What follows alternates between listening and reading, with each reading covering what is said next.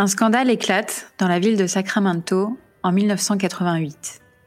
On retrouve les cadavres de plusieurs personnes à la retraite, souvent sans famille et parfois sans abri. Les corps ont été entassés sans vergogne, et tout semble mener à la piste d'un tueur en série. Je suis Eugénie, et ce soir, pour vous parler de cette affaire qui a défrayé la chronique en 1988, je suis avec Capucine. Bonsoir et avec une invitée spéciale aujourd'hui, Hortense. Bonsoir, ravi d'être parmi vous. Voici l'histoire de la Death House Landlady.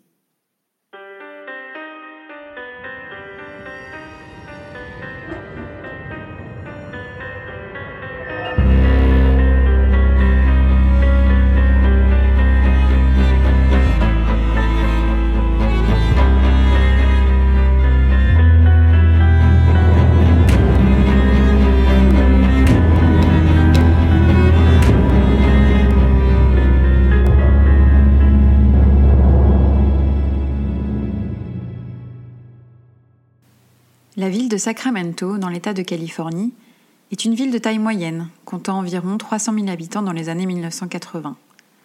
Elle est située au nord-est de San Francisco et il y fait bon vivre, grâce à son climat méditerranéen doux et à son centre-ville restauré et revalorisé une vingtaine d'années auparavant. La ville ne cesse de grandir et de nouveaux quartiers sont construits pour accueillir les nouveaux arrivants qui souhaitent s'y établir. Cependant, au cours des années 1980, la ville accueille de plus en plus de sans-abri. La Californie propose des programmes de réinsertion intéressants pour les SDF, ce qui explique pourquoi beaucoup décident d'immigrer dans l'espoir de trouver de l'aide. En 1988, Judy Moyes est une travailleuse sociale qui consacre sa vie aux personnes atteintes de maladies mentales vivant dans la rue. Elle fait la connaissance d'un sans-abri souffrant de schizophrénie du nom de Alberto Montoya et qui se fait appeler Berthe. Il a 51 ans. Judy Moy se prend d'affection pour Berthe et tient à l'aider. Sa première préoccupation est de lui trouver un logement. Elle finit par trouver une pension de famille à quelques pâtés de maison de là, au 1426 F Street, downtown Sacramento. La pension est tenue depuis quelques années par une femme aux allures de vieille dame, Dorothea Puente. Elle dit qu'elle a dépassé les 70 ans et qu'elle a travaillé comme infirmière pendant la Seconde Guerre mondiale. Dans sa pension, elle accueille des personnes âgées, des malades, des alcooliques et des personnes souffrant de troubles mentaux, comme Berthe. La maison est une demeure victorienne bleue et blanche avec un joli jardin. Judy Moïse, la travailleuse sociale, est heureuse d'avoir trouvé un tel endroit pour Berthe. Cette pension a en effet bonne réputation auprès des travailleurs sociaux car Dorothea Puente, la propriétaire, ne refuse pas certains profils et accepte quiconque cherche un toit, quel que soit leur problème. Deux jours après l'arrivée de Berthe, une autre pensionnaire, du nom de Vera Faye Martin, disparaît sans laisser de traces. Il n'est pas rare que les gens quittent ce genre d'endroit sans prévenir, dans la mesure où les pensionnaires sont souvent des personnes fragiles ou instables. C'est pourquoi cette disparition, que Dorothea Pointé explique en disant qu'elle a décidé de partir du jour au lendemain, n'inquiète ni l'assistance sociale, ni Berthe. Peu de temps après l'arrivée de Berthe, Dorothea Puente propose à l'aide sociale de virer directement sur son compte la pension allouée à Berthe. En effet, Dorothea gère les comptes de ses pensionnaires, prenant la part pour le loyer et la nourriture, et donnant à ses pensionnaires ce qui reste. Environ six mois après l'arrivée de Berthe chez Dorothea, celui-ci disparaît. Judy Moyes demande à Dorothea des explications. Celle-ci lui apprend que Berthe est allée voir de la famille au Mexique et qu'il reviendra quelques jours plus tard. Au bout de plusieurs semaines, sans que Berthe ne donne signe de vie, Judy Moyes prévient Dorothea qu'elle va appeler la police. Quelques jours plus tard, Judy reçoit un appel d'un homme inconnu qui lui apprend qu'il est dans l'État de Utah avec Berthe. Il dit que Berthe est son neveu. Judy trouve cet appel extrêmement étonnant et décide d'appeler Dorothea, qui lui dit que Berthe est bien avec son oncle et qu'il est passé la veille le chercher, alors que Berthe rentrait tout juste du Mexique. Mais Judy n'y croit pas. Le 7 novembre 1988, elle prévient la police et demande qu'on aille vérifier la pension familiale de Dorothea Puente. La police décide donc ce même jour d'aller faire une visite à la pension. Mais tout semble aller bien, en apparence. Un des pensionnaires s'appelle John Sharp. Il est un témoin fiable car il ne souffre d'aucune addiction ni d'aucune maladie mentale. Quand la police interroge John, il confirme la version de Dorothea Puente qui dit qu'un homme de sa famille est passé prendre Berthe la veille. La police décide donc de partir. Et alors que le policier passe la porte, il est rattrapé par John qui lui donne directement un papier. Sur celui-ci, John Sharp demande au policier de bien vouloir le retrouver en secret sans que Dorothea Puente le sache parce qu'il a des révélations à lui faire. Plus tard, le policier retrouve John, qui lui apprend que Dorothea a demandé à ses pensionnaires de mentir pour elle. John Sharp indique aussi qu'il a des soupçons, car il y a beaucoup de disparitions suspectes dans la pension, et qu'il a peur. Il raconte qu'il a entendu un bruit sourd, puis le bruit d'un poids que l'on traînait par terre le soir où l'un des pensionnaires est parti sans laisser de traces. Il parle d'odeurs pestilentielles qu'ils sont à la pension, et de trous qui sont continuellement creusés dans le jardin. Il dit enfin qu'il a peur qu'il y ait des gens qui soient enterrés dans ce jardin. Le policier décide donc d'en avertir ses supérieurs et des recherches sont lancées au sujet de Dorothea Puente. On découvre que la femme n'a que 59 ans, malgré ses airs de femme âgée, et qu'elle est en liberté conditionnelle pour faux et usage de faux, ainsi que pour avoir drogué ses victimes. Au moins quatre fois entre 1981 et 1982, Dorothea Puente s'est fait passer pour une infirmière et a drogué ses victimes pour les voler. Elle s'est fait arrêter et a été condamnée à cinq ans de prison. C'est à ce moment-là qu'elle fait la connaissance de Everson Gilmos. À sa sortie de prison, seulement trois ans après son incarcération, elle se marie avec Everson et ouvre un conjoint à leurs deux noms. La police en sait assez pour décider de faire une recherche approfondie dans la pension de famille.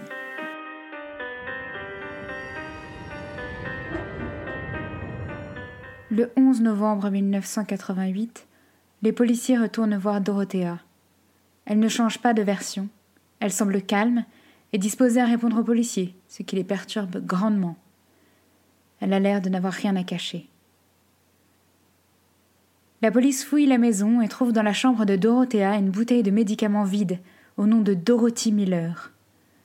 La police demande donc à Dorothea qui est Dorothy Miller. Elle indique calmement que c'est quelqu'un de sa famille qui est venu lui rendre visite et a probablement laissé tomber sa boîte de médicaments. La police demande ensuite à Dorothea Puente s'il est possible de creuser dans son jardin, car ils ont eu des informations indiquant que quelqu'un y a peut-être été enterré. Dorothea Puente accepte sans poser davantage de questions et semble extrêmement sereine. Elle prête même à la police sa propre pelle.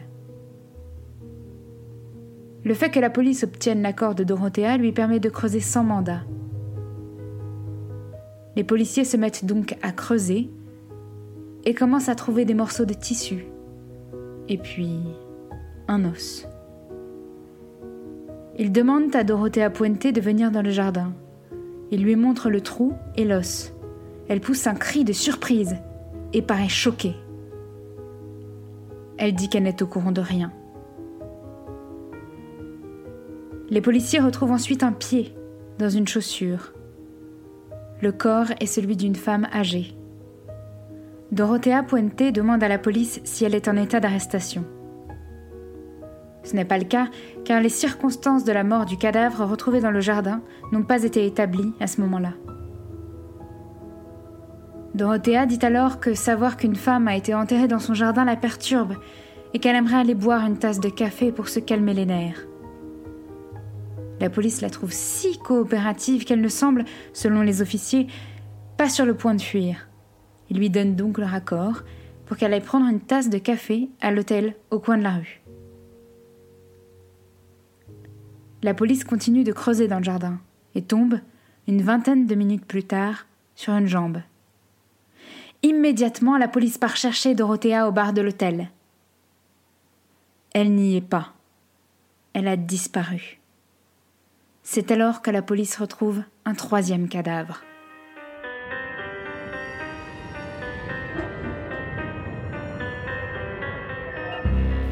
La police cherche Dorothea, mais elle a tout bonnement disparu.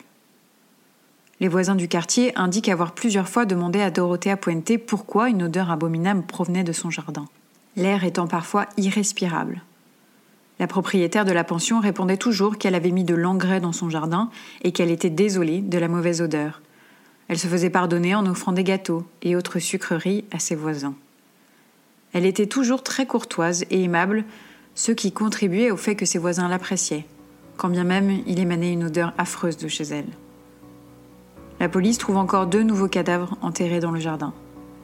Ils ont été enroulés dans du plastique. Deux jours après la disparition de Dorothée Pointé, personne ne sait où elle est. Les corps s'accumulent.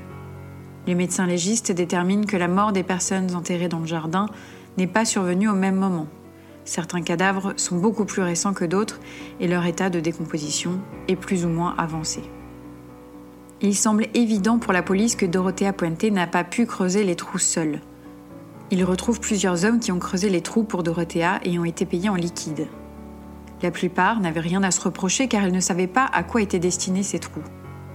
Cependant, il est établi que l'un de ces hommes est celui qui a appelé Judy Moyes pour se faire passer pour l'oncle de Berthe. Le lendemain, un autre corps est retrouvé dans le jardin. Celui-là est particulier. On lui a coupé la tête, les mains et les pieds. La police trouve un livre dans la maison au sujet des différents effets produits par les différentes drogues, ainsi qu'un permis de conduire appartenant à l'une des victimes. Dorothée Pointe l'avait modifié pour y mettre sa photo à la place de celle de la victime. Dans une des chambres de la pension, des preuves indiquent que c'était l'endroit où les corps étaient entreposés jusqu'à deux semaines avant d'être enterrés dans le jardin. Les recherches pour retrouver Dorothée Puente s'intensifient alors que l'histoire fait la une de tous les journaux. La pension est alors surnommée la Maison de la Mort. La police mène l'enquête sur les pensionnaires de Dorothea en espérant identifier les cadavres retrouvés dans le jardin. Elle demande aux services sociaux la liste des pensionnaires qui lui ont été envoyés. Il reconnaît sur la liste le nom de Dorothy Miller, dont la boîte de médicaments avait été retrouvée sur le sol de la chambre de Dorothea qui avait affirmé que Dorothy était une personne de sa famille, venue en visite. C'était faux. Les résidents écrits sur la liste correspondent à des gens venus s'installer dans la pension de famille. Certains sont restés un an, d'autres deux, et d'autres encore n'y ont même pas passé une année avant de se volatiliser. Pourtant, Dorothea Pointé continue de toucher l'argent de leur pension ou des aides dont ils bénéficient. On considère qu'elle doit toucher environ 5000 dollars par mois. Pour information, 5000 dollars en 1988 équivaut aujourd'hui à environ 11 000 dollars. Les victimes étaient choisies avec soin. Il s'agissait de personnes assez isolées, parfois souffrant d'un trouble mental.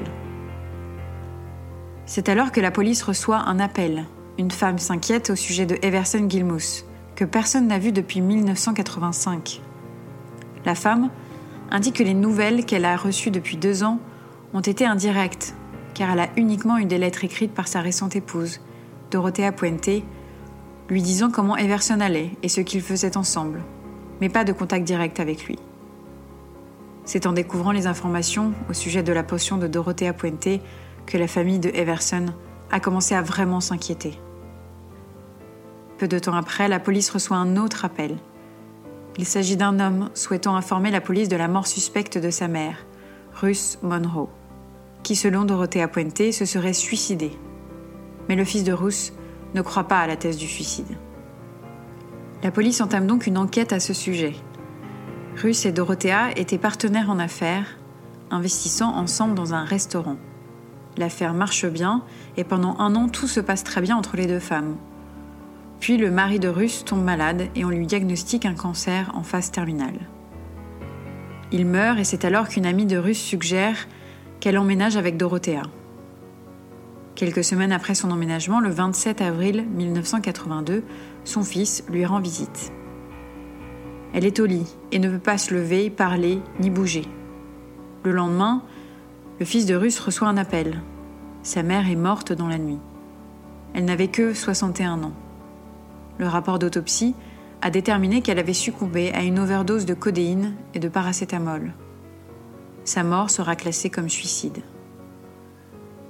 Cependant, les nouvelles terrifiantes données par les médias au sujet de la pension de Dorothea laissent penser au fils de Ruth Monroe que sa mère a été victime d'un meurtre. Après la mort de Ruth, Dorothea Puente a vidé les comptes du restaurant et acheté un billet d'avion pour partir au Mexique. C'est à ce moment-là qu'elle a été arrêtée pour avoir drogué des patients en se faisant passer pour une infirmière dans le but de leur voler leurs bijoux, cartes de crédit et.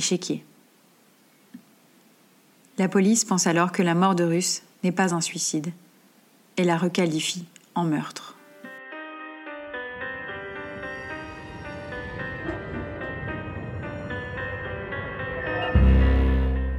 La police recherche toujours activement Dorothea Puente. Les officiers sont submergés d'appels de gens qui disent l'avoir vue. Un appel retient toutefois leur attention.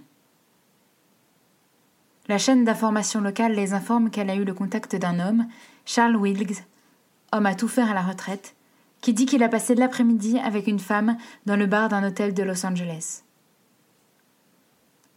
La femme lui a posé des questions sur sa retraite, ses revenus et les aides dont il bénéficiait. Il a trouvé cette conversation suspecte, et cela lui a mis la puce à l'oreille. Il a fait le lien avec l'affaire dont tout le monde parlait alors en Californie, celle de la maison de la mort, et il pense que cette femme, bien qu'elle lui ait donné un autre nom, pourrait être Dorothea Puente. Il a donc appelé la police. Il a indiqué où la femme logeait, un motel du coin. La police de Los Angeles se rend sur les lieux. Une chambre a été louée au nom de Dorothea Johansson. Les officiers toquent à la porte. C'est une femme d'apparence âgée qui ouvre. On lui demande de présenter ses papiers. Elle montre un permis de conduire au nom de Dorothea Montalvo, domiciliée au 1426 F Street à Sacramento. Sous la pression des policiers, la femme avoue être Dorothea Puente. Elle est immédiatement arrêtée par la police. La police a trouvé sept corps enterrés dans le jardin et travaille d'arrache-pied pour retrouver leur identité. Malgré l'état de décomposition avancé des cadavres, certains détails, comme des tatouages, des empreintes ou des accessoires, permettent finalement de mettre un nom sur les sept corps retrouvés dans le jardin. Seuls deux des cadavres avaient encore assez de peau sur les doigts pour qu'on puisse les identifier grâce à leurs empreintes, ce qui complique la tâche des officiers. Ce sont tous des pensionnaires qui avaient trouvé refuge dans la pension de Dorothea Puente. Il s'agit de Berthe Montoya, 51 ans, et c'est à son sujet que Judy Moyes avait donné l'alerte. Dorothy Miller, 64 ans, dont le nom figurait sur le flacon de médicaments dans la chambre de Dorothea, Benjamin Fink, 55 ans. Betty Palmer, 78 ans. James Gallop, 62 ans. Vera F. Martin, 64 ans. Et Leona Carpenter, 78 ans. Tous les corps ont été emballés de la même manière, dans du plastique, avec énormément de scotch. La police décide donc de mener l'enquête et de chercher s'il n'y aurait pas d'autres cadavres qui auraient pu être retrouvés emballés de cette façon. C'est là que les officiers apprennent qu'en 1986, un autre corps a été retrouvé, mais n'avait pas pu être identifié. Enfin, la police arrive à savoir de qui il s'agit. C'est Everson Gilmouth, 76 ans, le dernier mari en date de Dorothea. Ce qui serait arrivé à Everson, c'est que Dorothea l'aurait tué comme les autres et aurait demandé à un homme à tout faire de faire quelques petits travaux chez elle, puis de construire une boîte. Sans le dire à l'homme en question, elle aurait ensuite mis le corps de Everson dans la boîte et aurait demandé de l'aide à l'homme pour jeter la boîte dans la rivière.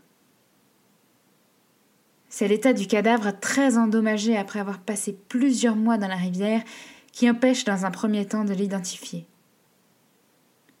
Dorothea est accusée de neuf meurtres, mais suspectée d'en avoir commis beaucoup d'autres. Son procès commence en octobre 1992 et dure un an.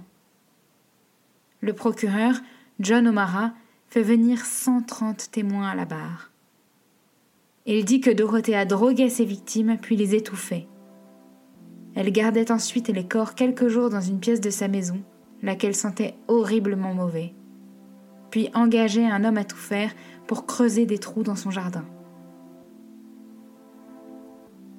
Pour sa défense, Dorothea Puente dit que les gens sont morts de mort naturelle et qu'elle a juste caché les corps. Elle indique donc être coupable de fraude, mais non de meurtre. La défense appelle plusieurs témoins qui disent que Dorothea est gentille et loin d'être une personne dénuée de cœur, et dresse le portrait d'une femme dévouée et bienveillante, seulement stressée par la tenue d'une telle pension de famille. Le jury délibère un mois et juge Dorothea Puente coupable de trois meurtres. Elle est condamnée à la prison à perpétuité sans possibilité de libération conditionnelle.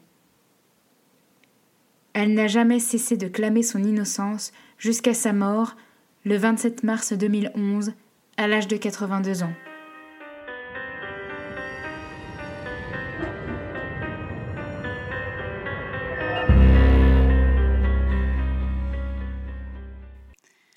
Pour tenter d'interpréter les crimes de Dorothea, revenons sur son enfance et sa jeunesse.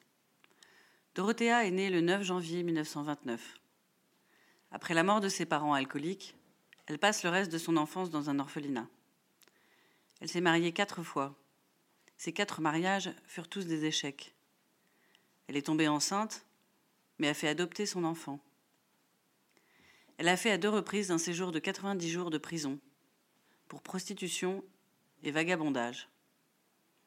Si ces crimes paraissent en surface motivés par un mobile pécunier, cela ne suffit pas à expliquer pourquoi Dorothea a ôté la vie de si nombreuses fois. Tout cela relève de la psychiatrie, voire même de la schizophrénie. Comme certains témoins l'ont dit, en apparence, elle était insoupçonnable, gentille, raisonnable et bienveillante avec son entourage. Une des choses importantes qu'il faut retenir sur la psychologie de Dorothea, c'est le mode opératoire qu'elle utilise pour achever ses victimes, à savoir l'intoxication médicamenteuse, à mettre en parallèle avec l'intoxication alcoolique de ses parents, qui a détruit ces derniers et privé Dorothea d'une enfance classique. C'est un mode qui fait appel à l'oralité, comme si, n'ayant pas pu dépasser son stade oral d'enfant, elle va le transposer pour venir à bout de ses victimes. Sentiment d'abandon, victimisation. À partir du moment où elle a jugé que ce qu'elle a vécu la rendait victime, elle a décidé d'autorité que la société lui devait quelque chose, et elle se sert. Je dirais même elle se gave.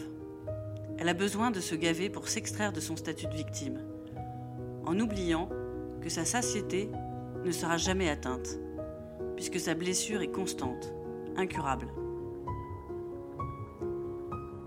C'est à cause de cette absence de satiété qu'elle reproduit ce schéma criminel et mortifère, sans aucune forme d'inhibition. Quand on se considère victime d'une situation et que nous vivons ça comme quelque chose de profondément injuste, deux choix s'imposent à nous soit un choix constructif qui passe par un travail sur soi-même, une thérapie, tout schéma qui permette de mettre ce genre d'épreuve derrière soi pour continuer à envisager un futur. Soit un choix destructif qui nous fait répondre au mal par le mal. Faire subir aux autres le mal qu'on a soi-même subi pour tenter de refermer ses blessures. Une façon de se soigner sans jamais pouvoir guérir. On ne sait pas vraiment qu'est-ce qui fait pencher la balance. Les hypothèses sont très nombreuses et très difficiles à valider. Dorothea a choisi de sortir d'un statut de j'ai subi et d'investir le statut de j'ai choisi. Mais pourquoi a-t-elle choisi de contourner une confrontation avec des victimes saines et responsables en s'attaquant à des personnes fragiles? Dorothea était avant tout un enfant, au départ sans défense, à qui l'on fait subir des violences, puis qu'on abandonne, et qu'on finit par laisser dans une forme de mort intérieure. Elle a été placée dans un orphelinat, donc pour guérir, elle crée, par ricochet, un lieu d'accueil et va chercher des personnes fragiles et sans défense, comme l'enfant qu'elle était, qu'elle va ensuite choyer et entourer, comme elle aurait dû être entourée, et qu'elle précipite ensuite dans une mort certaine, physique, semblable à celle psychologique dans laquelle elle considère qu'on l'a précipitée.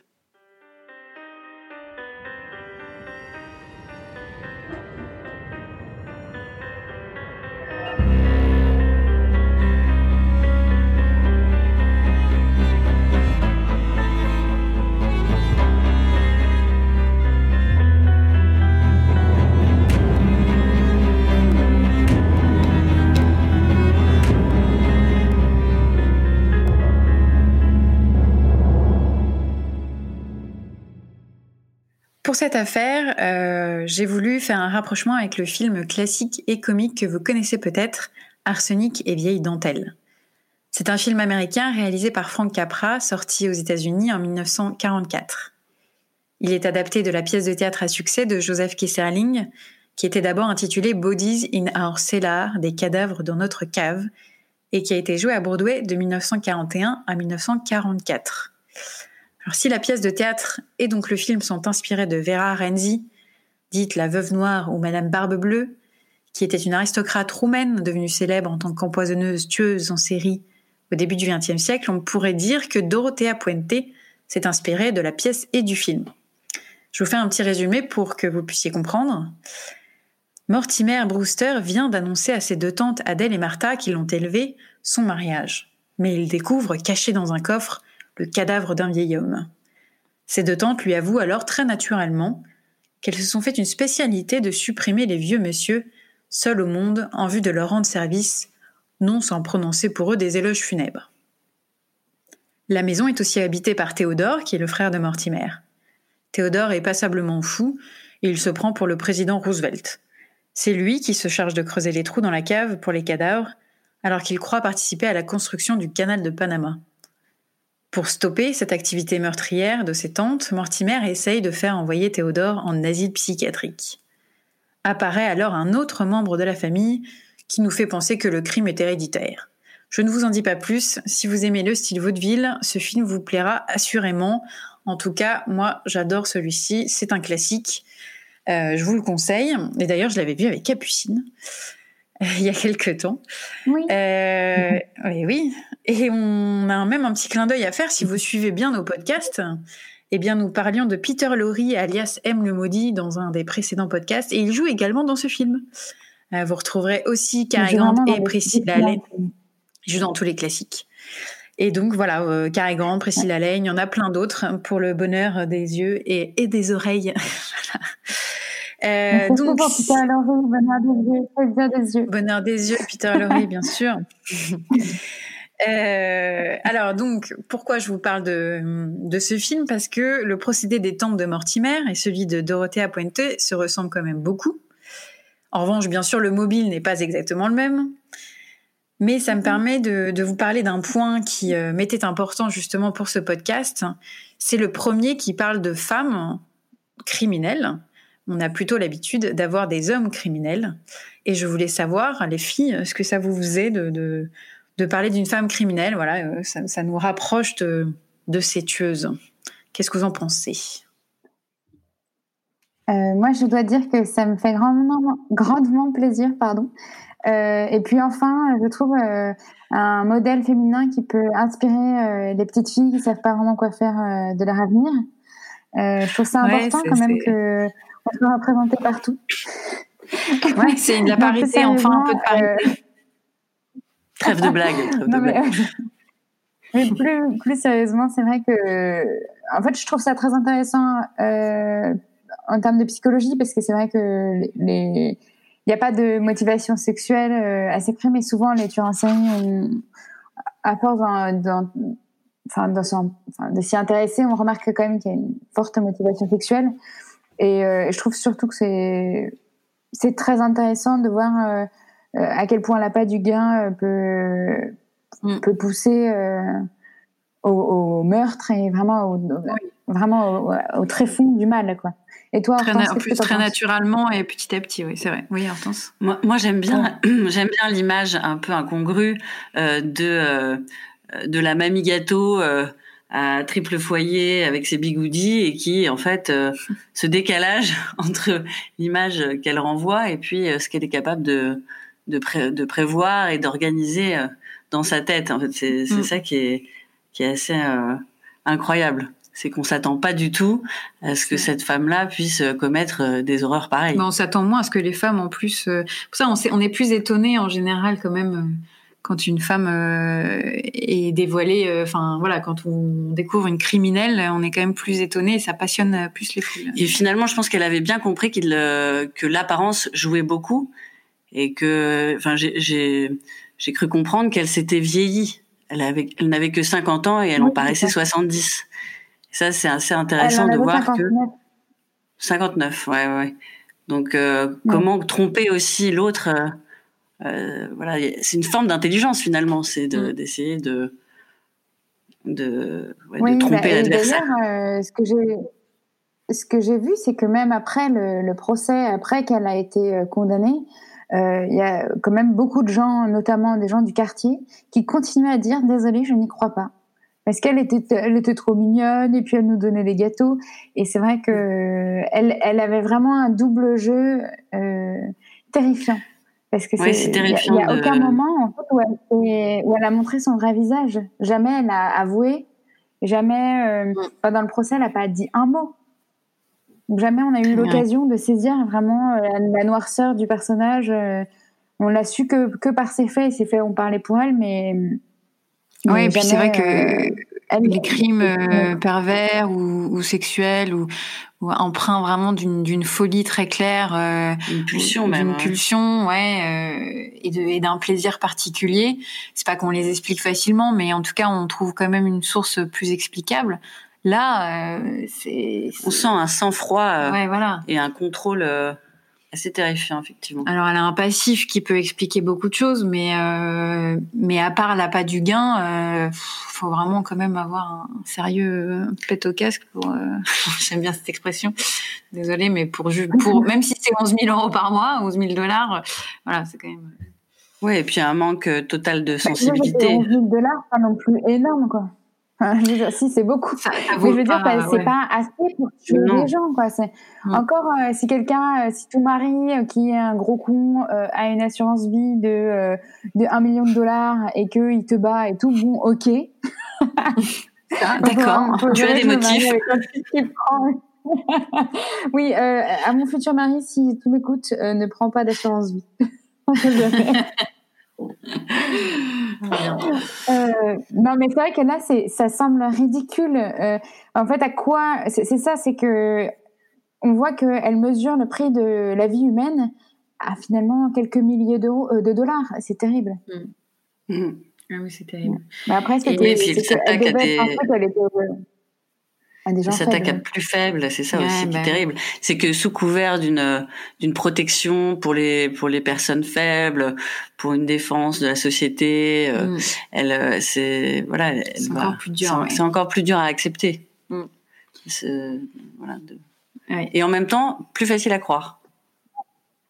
Enfin, euh, c'est ah plus facile de ben, c'est c'est une cabane qui, qui est facile à monter. On fait mm. croire, on, on prend une maison, on fait croire qu'on va faire du bien autour de soi.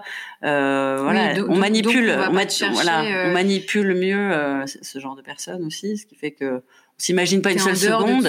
On s'imagine pas une seule seconde qu'une vieille puisse. Euh, une vieille généreuse comme ça qui prend tous les gens dans, en difficulté puisse au final être puisse encore euh, mettre encore plus bas des gens qui le sont, enfin qui sont. Euh, et puis et puis euh, je mets un petit pas un fun fact mais un, un fait, c'est vrai que par exemple en 2018, en tout cas les femmes criminelles étaient 30 fois moins nombreuses que des hommes en, tout cas en France, donc je pense que ça se vérifie dans, quand même dans pas mal de, de pays.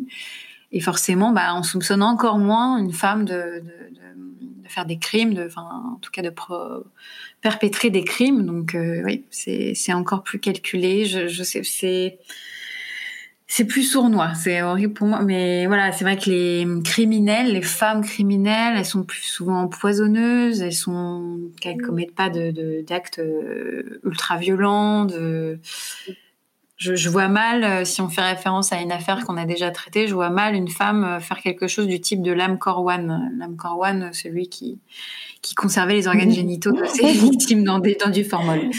Voilà, je, vois mal. C'est sûr. Bah, je, me trompe. Hein. alors, pour autant, je pense que ce serait possible carrément de, de trouver des cas de, de femmes tueuses qui ont, euh, qui ont coupé les parties génitales de, des hommes, mais certainement pas pour les conserver. En tout cas, il n'y a pas de fétichisme euh, chez les femmes, j'ai l'impression. Euh, il n'y a pas non plus de recherche de, de plaisir sexuel. C'est vrai que les. là, il n'y a pas de haine contre le sexe opposé, là. Oui. Je ne vais pas faire de généralité, mais euh, les, les, les, les, crimes commis par des femmes, déjà les femmes sont vraiment des criminels, euh, des tueuses en série. Et, et la plupart sont plutôt commettent des infanticides ou alors des, où elles tuent leur conjoint, mais pas, ou alors des crimes de vengeance éventuellement, mais il n'y a pas ou de, de légitime défense. Oui, sexuelle. Mais il n'y a pas de recherche de plaisir sexuel. voilà, il n'y a pas un c'est je bah, ça pour ça euh, on est quand même euh, mieux lotis moi je dis que des trucs que je devrais pas dire euh, aujourd'hui c'est comme ça bah oui mais c'est bien aussi c'est comme ça qu'on fera parler nous on sera peut-être censuré mais c'est pas grave voilà il n'y a pas de mauvaise pub. Mais je crois que c'est parce que j'ai bu de l'orangina. Donc là, je fais un placement de produit. Et l'orangina, ça fait sortir toutes, toutes les vérités je devrais arrêter de dire des bêtises, pardon. Mais euh, non, c'est vrai que le, le cas de. en tout cas, ça me donne envie de revoir ce film-là, Arsenic et vieille dentelle. Je pense que il y a un côté comique en fait à cette situation. Ah bah ouais, ça, finalement quand même les deux histoires se, se rapprochent beaucoup, mais bon c'est sûr quand tu le traites à la manière euh, quiproquo, vaudeville et compagnie, c'est c'est plutôt très drôle. Et puis bah, ouais, il doit y avoir un. Ouais. Le profil des, des, des, tueuses euh, de arsenic et vieille dentelle correspond davantage euh, au, au, profil de c'est quoi déjà comment on dit ça? Tu sais c'est le, le, tueur euh, le tueur sauveur comment on dit? C'est quoi déjà ce profil de tueur? Le tueur sauveur. C'est le tueur qui considère que, ouais c'est en fait qui, qui élimine une, une sorte de, population qui ne sert à rien. Ah l'ange de ah, oui. Non, non, oui, c'est que... pas, ils éliminent pas euh, qui, des gens qui servent à rien, mais qui, selon eux, seraient, euh, qui ont, selon une vie qui les rend malheureux et qui seraient plus ah heureux en étant morts. ah oui, c'est ça. Euh, c'est pas du tout le cas de Dorothea, qui elle tue des gens et qui étaient plutôt euh, heureux parce que finalement on voit que par exemple Burt était très heureux dans la pension au départ. Il, il, il, il, avait vraiment repris goût à la vie, il s'habillait correctement, il prenait soin de lui et tout ça. Et elle l'a tué malgré tout, mais ça c'était dans le seul seul à pas du gain. Et éventuellement, peut-être parce que les gens euh, euh, commençaient à l'embêter. je pense qu'elle avait un truc de comme des, des moustiques euh, sur, enfin, dans sa chambre, quoi. Ah oui, parce que s'occuper d'un schizophrène, c'est c'est pas une partie de plaisir tous les jours. Hein. Je pense que c'est plus facile d'éliminer d'éliminer une personne encombrante que de s'en occuper, ça c'est sûr. Bah, après, euh, quand même, il me semble que Burt euh, était quand même quelqu'un de, de, très aimable et de très doux. Alors ça rend les mm. choses un peu encore euh, un peu plus tristes, mais je pense que c'est surtout qu'elle avait aucun euh, aucun véritablement aucune affection pour les, les gens en ah général. Ouais, en général. Bah, elle n'avait pas d'amis. Elle n'a pas d'affect cette femme. Oui. Elle a laissé son enfant. Elle l'a tué. Elle a laissé son enfant elle a tué son mari. Elle, il y avait personne en fait à qui elle tenait euh, au monde. Donc évidemment, euh, les gens qui venaient en lui demandant un peu assistance, euh, elle les, elle les considérait encore moins. Il y, a un... il y a un côté un peu pervers narcissique en fait dans son. Quand on la regarde aussi même en, photo, on voit que il y a qu'elle qui compte finalement il y a que sa réussite et que elle personne n'est au-dessus de sa réussite et qu'elle peut se servir de ah oui, de tout le monde euh, d'un homme pour creuser un trou euh, d'une assistante sociale pour lui procurer des des personnes euh, oui et puis comme elle elle mentait elle arrivait à ses fins par tous les moyens mais et puis c'était un peu l'occasion qui faisait l'arme quoi avec elle bah, tout est prétexte à montrer une supériorité une puissance quoi pour elle c'est elle se sent toute puissante quand elle fait ça en fait je pense Ouais, mais plus que perverse narcissique, euh, moi je dirais qu'elle est vraiment euh, psychopathe. Euh, il y a une, oui, liste, de 7 points qui a été faite par un qui est, qui est, sur la page si ça vous intéresse, qui est sur la page Wikipédia du trouble de la personnalité antisociale. C'est 7 points qui permettent de voir si quelqu'un, un individu, est un psychopathe et euh, si quelqu'un en a trois, euh, eh ben il est considéré comme psychopathe. Euh, et dedans, il y a vraiment beaucoup de traits de caractère euh, de Dorothea. Tu peux en rappeler quelques-uns? Bah, par exemple, le, les mensonges à répétition, les changements de, de nom, d'identité, les escroqueries, la répétition de, de, de comportements qui sont passibles d'arrestation, euh, le manque total d'empathie, euh, le ah euh, ne pas reconnaître ses, ses, enfin, ne pas reconnaître ses torts même après coup, ce qui a été le cas pour Dorothea parce qu'elle a jamais reconnu qu'elle avait tué les gens. Donc mhm. et puis c'est ça, c'est plus largement, c'est pas dans la liste, mais donc bon, déjà on sait qu'elle l'aime. Plus largement, les, les, les, personnes qui souffrent d'un trouble de la personnalité antisociale considèrent que les, les, autres sont plus des pions pour arriver euh, à leur fin, mmh. plutôt que des, des êtres euh, à part entière. Ils mmh, n'envisagent pas que les autres puissent avoir des émotions. Ou s'ils l'envisagent, ils considèrent que ces émotions ne sont pas valides et donc ils les rejettent. Ouais, ok. Très bonne euh, analyse.